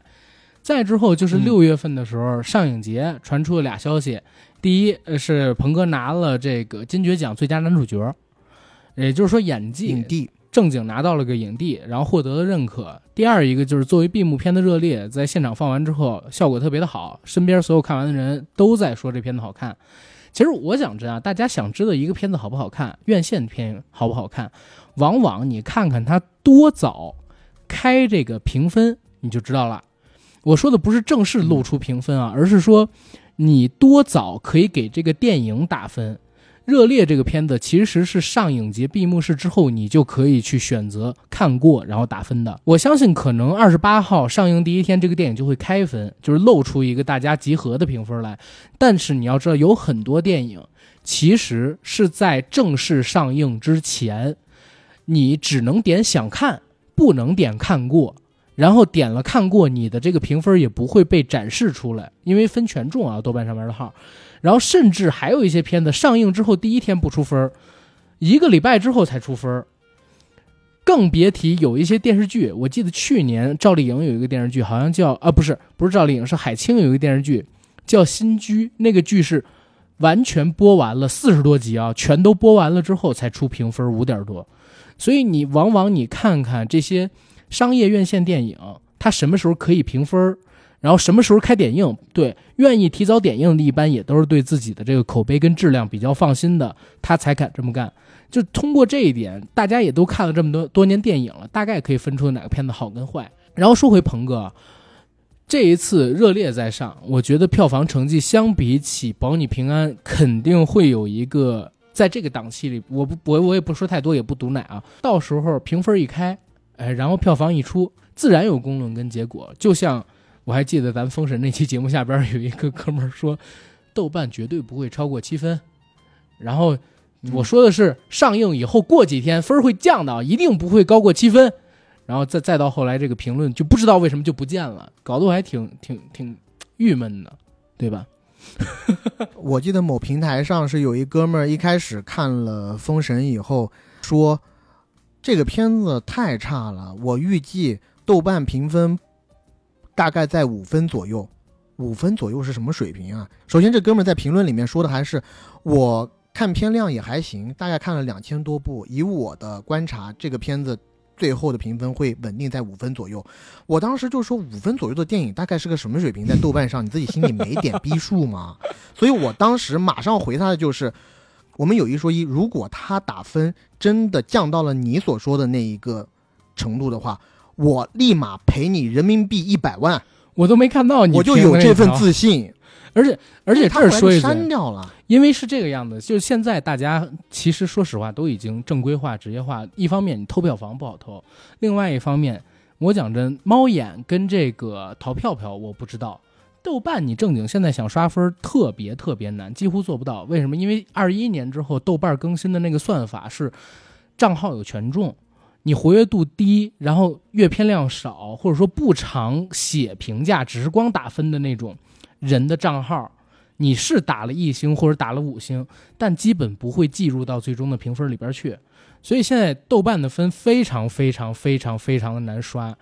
有刷这个的钱，说实话，你都可以尝试去偷一下票房了，所以它还是一个相对比较公正的平台。国内吧，起码这些评分软件里边，它是最公正的那一个。你要连它都不信，对可能别的更不能信，对吧？除非是遇到了某一些黑天鹅事件，比如说在电影里面的，就是会出现一些比较招黑的事件，对对对吧？或者说可，能就有些电影不能评分，票房，嗯，有些电影都上映十几年了都不能评分，各种大业。我不能说每一个人都这么喜欢热烈，但几乎每一个人看出来肉眼可见的真诚。对，我觉得真诚这件事儿是可以聊一聊的。有好，我一直以来有这么一个观点，就是你是什么样的人，你能拍什么样的片儿。你如果不是什么样的人，你去装自己成为另外一个形态，然后拍这个形态下的人才能拍出来的电影，一定拍不好，或者说你拍了会被观众给识破，对吧？就会被观众给识破。嗯我不能光说电影，就是电影也好，书也好，包括你说咱们做这种播客也好，视频也好，你很难去装成一个你自己不喜欢的东西，然后你特喜欢的样子，一定会被大家看出来，说你这人假的。就是鹏哥他有意思的地方，就是在于我感觉他是真的挺喜欢电影。大家都知道，第一部的《煎饼侠》其实口碑不好，真不好。到了缝纫机乐队，其实口碑是比较两极，但从吉祥如意开始，口碑就开始越来越……其实吉祥如意是他口碑最好的，对吧？但是就说保你平安这几部商业片吧，包括热烈，口碑是一部比一部好。这真的是你得学，就怕人不学、不用心、不进步。这样的人大有人在，在电影行业里做导演呢，对不对？你《沐浴之王》就拍这样，人生路不熟》又拍这样，那中间几年你干什么呢？对吧？跟你一起的伙伴拍的是什么？人家可是扬名立万，是不是？行，然然后咱们再说一下这个电影里边觉得自己比较炸的几个场面吧。我觉得咱们其实因为说了好多什么喜剧啊，然后哭的地方，但是还没有聊就是这片子里边对街舞的展示。我正经觉得这片子的街舞的 battle 的桥段拍的挺好，拍的挺好是在哪儿？他可能我接到一个消息，他们好像找了《这就是街舞》那个综艺团队的摄影指导过去，就是帮忙指点一下。因为国内再好的摄影师，可能也没拍过舞台上怎么比赛，就是街舞怎么比赛。因为你拍跳舞跟拍打戏又不一样，因为涉及到团队的协作，因为有好多是团队要把自己的肢体跟肢体组合起来，甚至要托举另外一个人。这个时候找画面的定点就很难。包括人物的出画入画怎么设计，怎么才能符合？因为比如说我们看这种 breaking 街舞，经常会用一个桥段，后边几个人呢搭人桥，把另外一个人给弹飞起来。那在视觉上边，它应该是有一个一飞冲天的一个冲劲儿。那到了摄影师这一块，他就要知道这些动作，然后去选择一个最合适的角度，让他入画，才会有这种一飞冲天、突然跃进眼睛、突然跃进眼眸里边的感受。片子里边，一博跟黄渤老师他们就用了好几个，对不对？所以这一次，我觉得片子的摄影还是挺不错的，但是有一个我自己觉得小小的缺点，有点抖。他们为了增加这个视觉的感染力，就让这个画面稍微抖了一点。如果要是用《这就是街舞》里边的那种比较定的镜头去完整的表现大家街舞动作，没准会更炸，也说不准。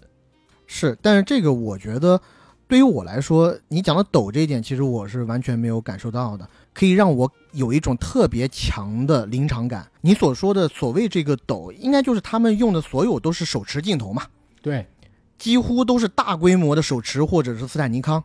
给我的感受就是是一个临场的第三者视角，在场上去看这群街舞选手去比试。有一两个镜头我印象特别深，有一个应该是森林还是谁，他去做了一个，呃，本来是直立，然后相当于是做了一个一字马的动作，然后镜头是随着舞者的身躯一起倒在了地板上，就有一点点像我们在看《速度与激情》特别行动的时候，镜头随着扭打状态当中的巨石强森和杰森斯坦森的那个镜头，就是随着人物的动作，镜头也在做相应的运动，会让你有特别强的临场感。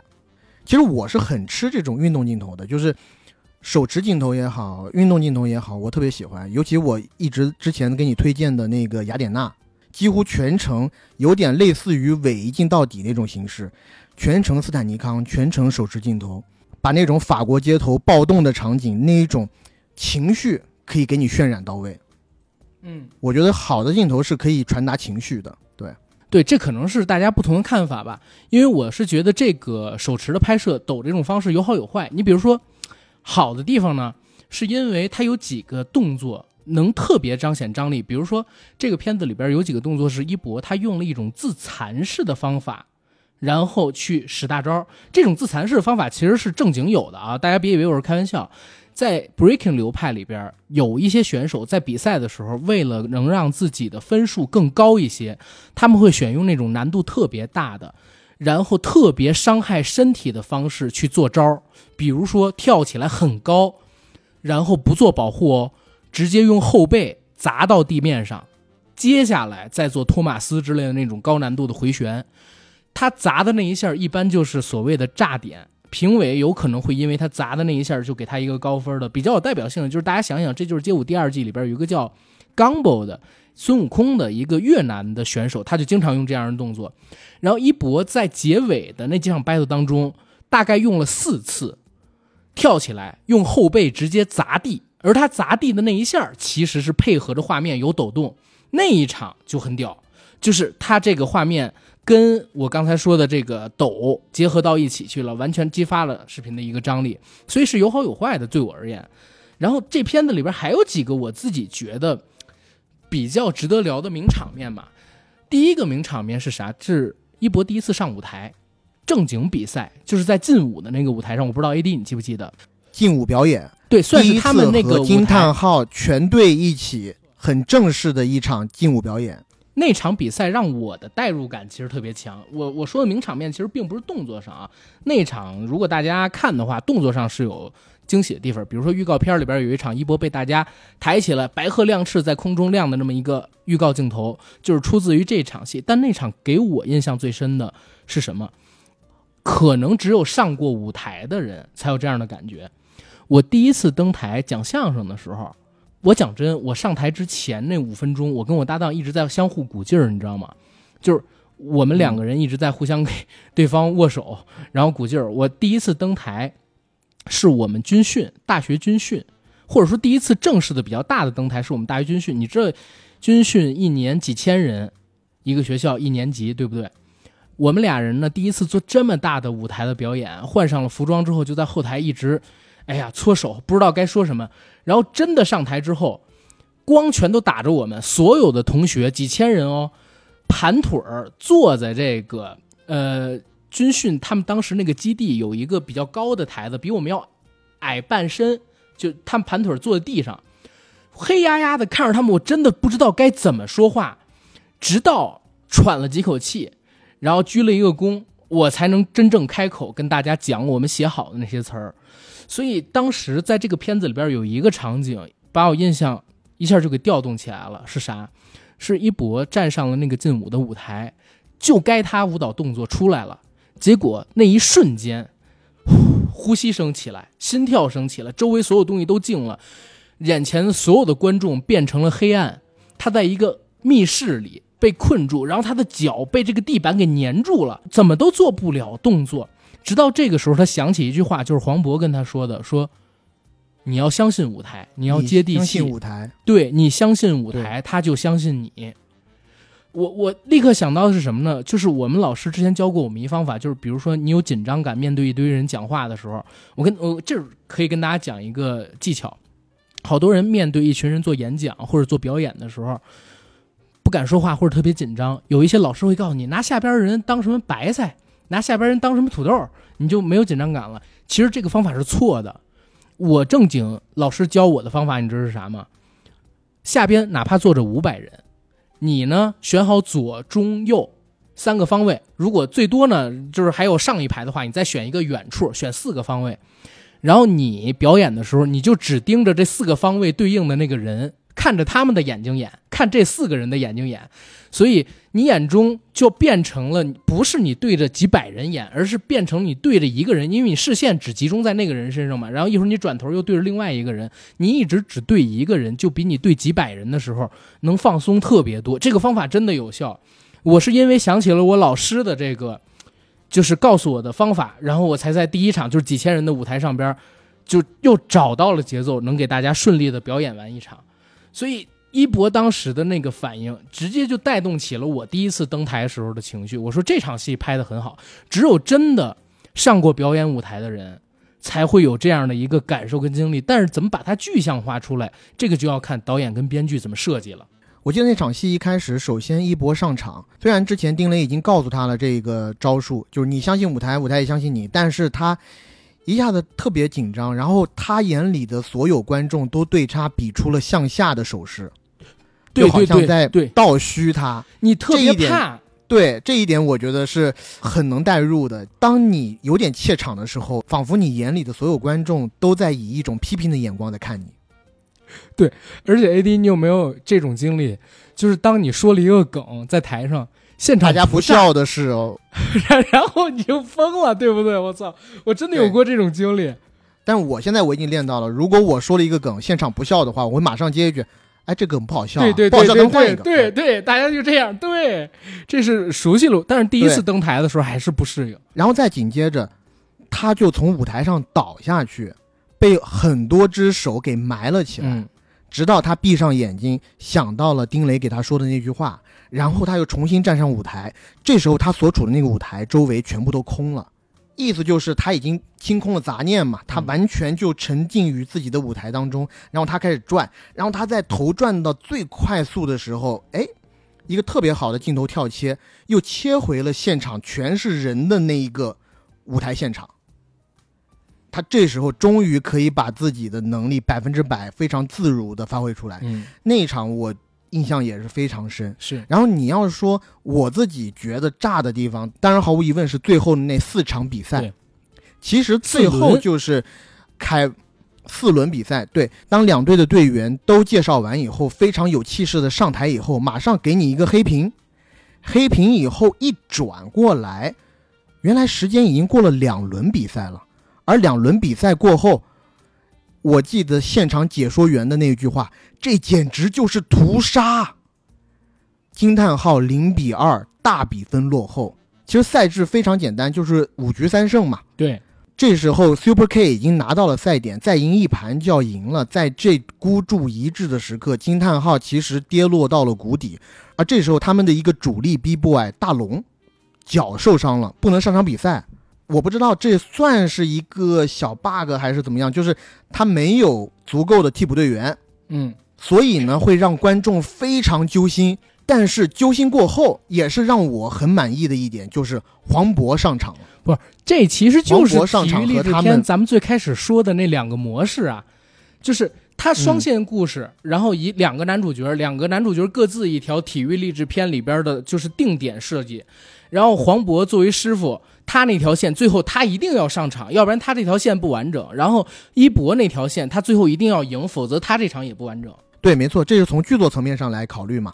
所以我说，我为什么看这部电影的重场戏的时候，我觉得要比八角笼中最后的那一场打斗会给我的快感、满足感来的多得多。嗯就因为八角笼中最后的那一场打斗，王宝强是缺席的，对他整个是以旁观者的一个身份去看待这场比赛，甚至离赛场还很远。对，所以情绪在最后一场打戏的时候，其实是有点掉下去。因为你是知道他有点在向愤怒的公牛致敬。对，但你希望可能是平行剪辑，宝强也打，对我当时的一个想法是，当然八角笼中那台戏他不能去真的上擂台和他自己的队员一起去打别人嘛，所以我当时一个想法是，能不能有一个平行剪辑，平行剪辑到王宝强之前，呃，他过往的生涯当中他的一场重要比赛，或者说他就是在他打那一个不负责任的教练的那场戏，把情绪给抒发出来。我会觉得比现在的这一个设置要好。但是回到热烈，在热烈的最后 battle 大战当中，导演就很好的满足了我们的这一个心理需要，让黄渤上台了。而正是因为黄渤的登台，也扭转了那一局的局面。我记得黄渤有一个被抛出来做大招的一个动作，而那一轮比赛，我记得就是因为黄渤做了这一两个动作，然后裁判给判了个平局。嗯，而我为什么觉得最后三十分钟特别炸呢？就是因为最后其实是四轮比赛嘛，而四轮比赛其实每一回合都是惊叹号赢的。嗯绝地求生，绝地反杀。不是四轮赢三轮一轮平，对，四轮赢三轮，一轮平。三轮赢一轮平。但是就咱们又回到这个剧作上面去讲，它这个设计其实挺难做到的。为什么？因为因为你后边要一直赢，连赢三轮，所以你就必须得一层比一层高，一层比一层炸，否则的话你就对不起观众的期待。为啥？因为大家比如说看一个最终决战之前，他要有一些小的打斗去给你做铺垫。但你如果小的打斗你就打得很炸很炸很炸，最后呢你没有撑起来，就会让大家有点失望。但是热烈就是在于最后的三轮就一定要让一博他们赢，然后一博他们面对的其实是特别强的对手，比如说对面那个黑人其实是法国队的，就正经法国队的街舞冠军，然后是那个布布的徒弟，叫什么名字我忘了，好像叫卡卡还是叫啥，然后还有其他几个国家的冠军，我看有小凯他们几个人了，真的要一装一装然后甩不同的大招，而且必须得第二装比第一装炸，第三装比第二装炸才可以。最后才能让大家信服，或者说让大家有一个比较完整的情绪的境界，这其实挺难的，所以他们应该是设计了很久才做到。没错，而且这后面的三轮 battle 每一轮赢的点都不一样。在平局之后的那一轮，惊叹号在跳舞的时候，其实遇到了一个突发情况，就是他们跳到一半的时候，音乐停了。音乐对于一个舞者来说是非常重要，你还是得靠着音乐打拍子呢。你没有音乐干跳，你怎么跳啊？哎，但陈硕这时候他没有停止，他还在跳，然后他周围所有的同伴都在给他打拍子，甚至说连，甚至说感动到了整个体育馆的观众，都为惊叹号在打拍子，然后他们和着观众的拍子一直跳，跳到音乐回来为止。然后凭借这一个操作征服了裁判，裁判把这一轮判给了惊叹号，觉得惊叹号赢了。然后下面一轮其实算是，呃，各个队员的之间的 freestyle，嗯每一个人都使出了他的大招，到最后是凯文和陈硕两个 B boy 头转选手比拼头转，其实也难分伯仲了，两个人都转得非常的快，而在最后的那一个时刻，其实是陈硕在转完之后站在了地上，就稳当的站在了地上，而凯文倒在了地上，凭借他的结束动作而判给了惊叹号赢。到最后的最后，其实当时凯文已经气炸了嘛，大好的局面，到手的江山，眼睁睁看他流走，他肯定不愿意啊。他这时候就让陈硕出来跟他单挑，有一个处理我觉得非常的好，就是黄渤的那一句，不然呢？据说黄渤的这句“不然呢”和陈硕的那一句“放音乐吧”，都是这俩人在现场的临场发挥。啊，即兴，我看了，对我看了大鹏导演的一些采访，他说其实，在剧本上都已经写了一些句子的，但是都不如黄渤和王一博临场的发挥要来的给劲儿。我记得我上周六在英皇看这场的时候，因为都是素人观众嘛，谁都不认识谁，坐在那儿，当黄渤说出这一句“不然呢”的时候，真的有观众鼓掌啊！我们那场观影氛围特别好。嗯，而且当王一博说出那一个放音乐吧，就是他不想跟凯文打嘴炮，直接实力说话，真的也很符合这一个人的性格特征。嗯，然后完了以后，其实是在电影的前半部分就埋了一个小梗，就是丁雷告诉陈硕说，跟他们每一个人都好好学学，学一学他们的大招。然后在这一刻，陈硕终于把这些大招派上用场了，他依次跳出了每一个队友代表五种的绝招。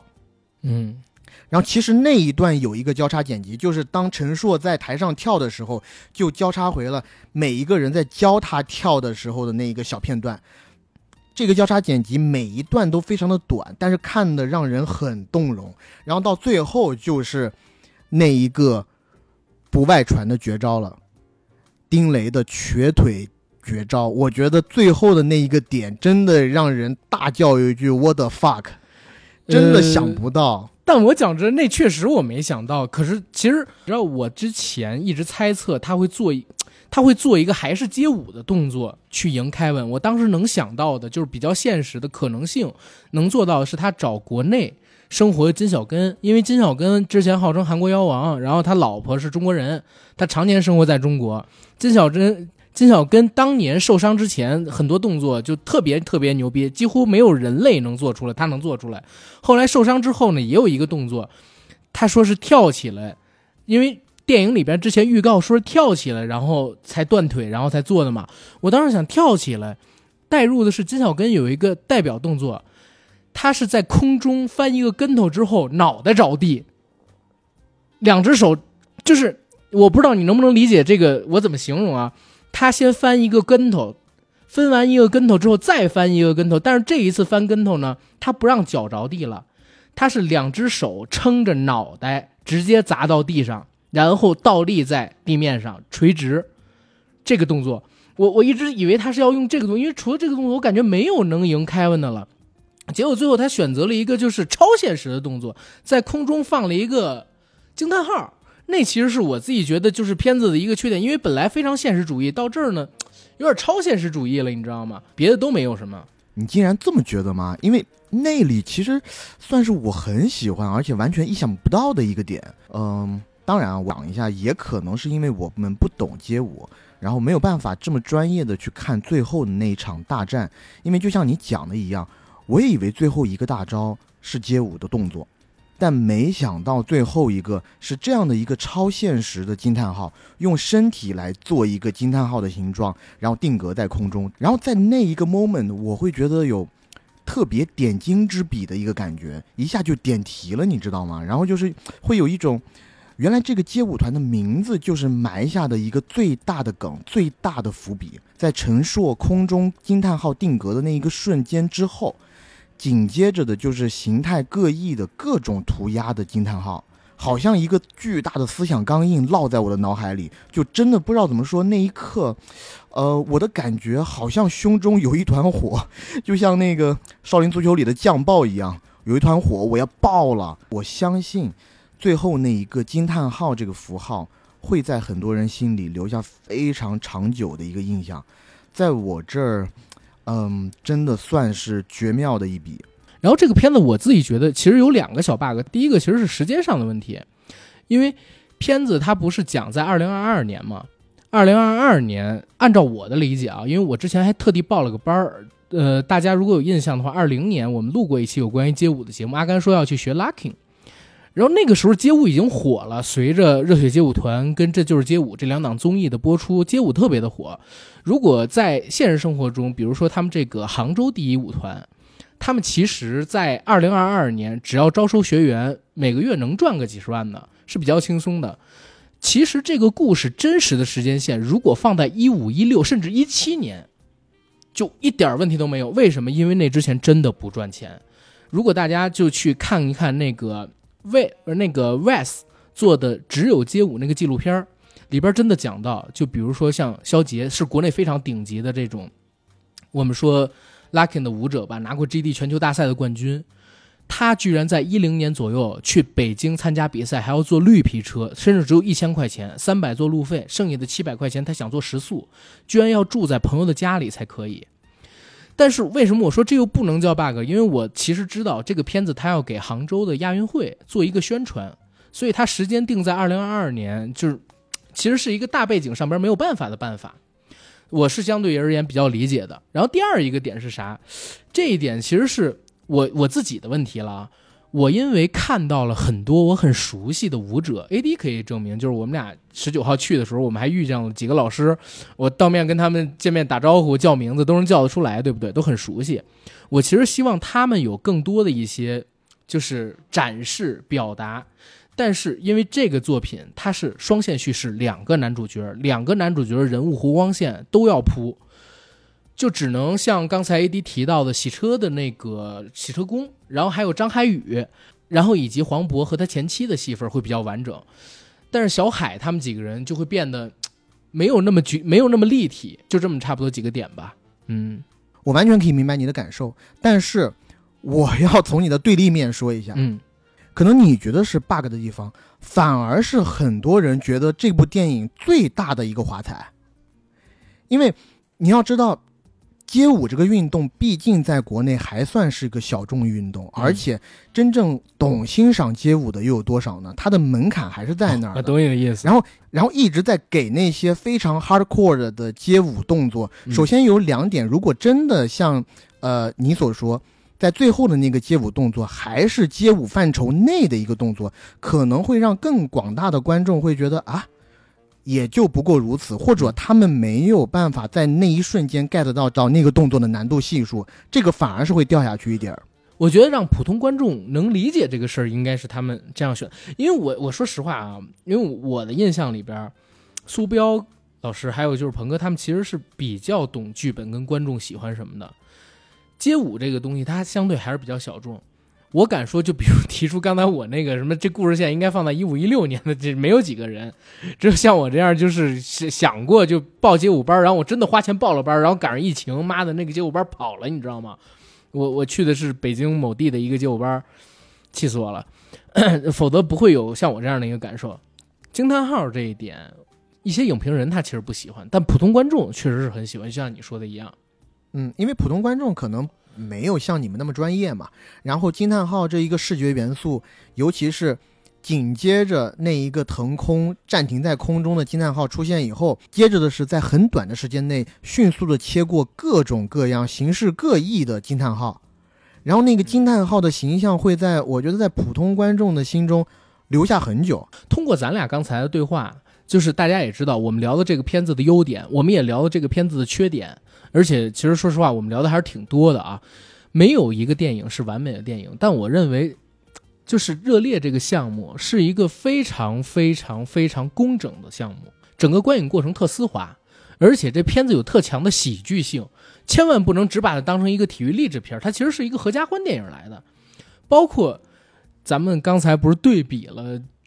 就是一个比较超能力的片子嘛，对吧？这这个片子是讲普通人的，我觉得比那片子要喜剧的多得多。行，今天节目其实录的很长，我跟 AD 聊了好多好多东西，包括影片的剧情、优缺点、主创，然后我们俩自己记忆深刻的东西，还引入了一点个人的回忆上的东西。但是我想说，因为我们两个人今天是远程录制，所以呢，我们两个人对话上边是有延迟的，不一定表现得很好。如果让大家觉得这期节目没有以前那么好玩，别担心，等我回到北京，我们俩就要给大家录制，嗯，中元节特辑以及命案啊等等几部并没有在大陆公映，但是流媒体上已经流出资源来的电影了。那个时候大家可以期待一下，好吧？然后这期节目真的录得太长了，录到这儿咱们先结束，看看以后有没有机会。在年终盘点的时候，我们能完整的聊一聊这部片子它的市场表现，行吧？嗯，嗯，好，那节目的结尾我来做个广告，我们的节目《硬核说》已经在全网各大播客平台同步播出，欢迎各位收听、订阅、点赞、打赏、转发我们。想加群的加 J A C K I E L Y G T，让我们的管理员拉您进群，和我们一起聊天打屁。同时，如果你想关注节目主播的最新生活动态以及主播的观片动态，可以在微博搜索 “AD 钙奶爱喝奶”以及硬核班长，关注我与 AD 的官方账号。好，以上信息我都会写在本期节目的附属栏里，欢迎大家加我们。那这期节目就到这儿了，期待回北京跟 AD 录制更多好玩的节目给到大家，拜拜。拜拜。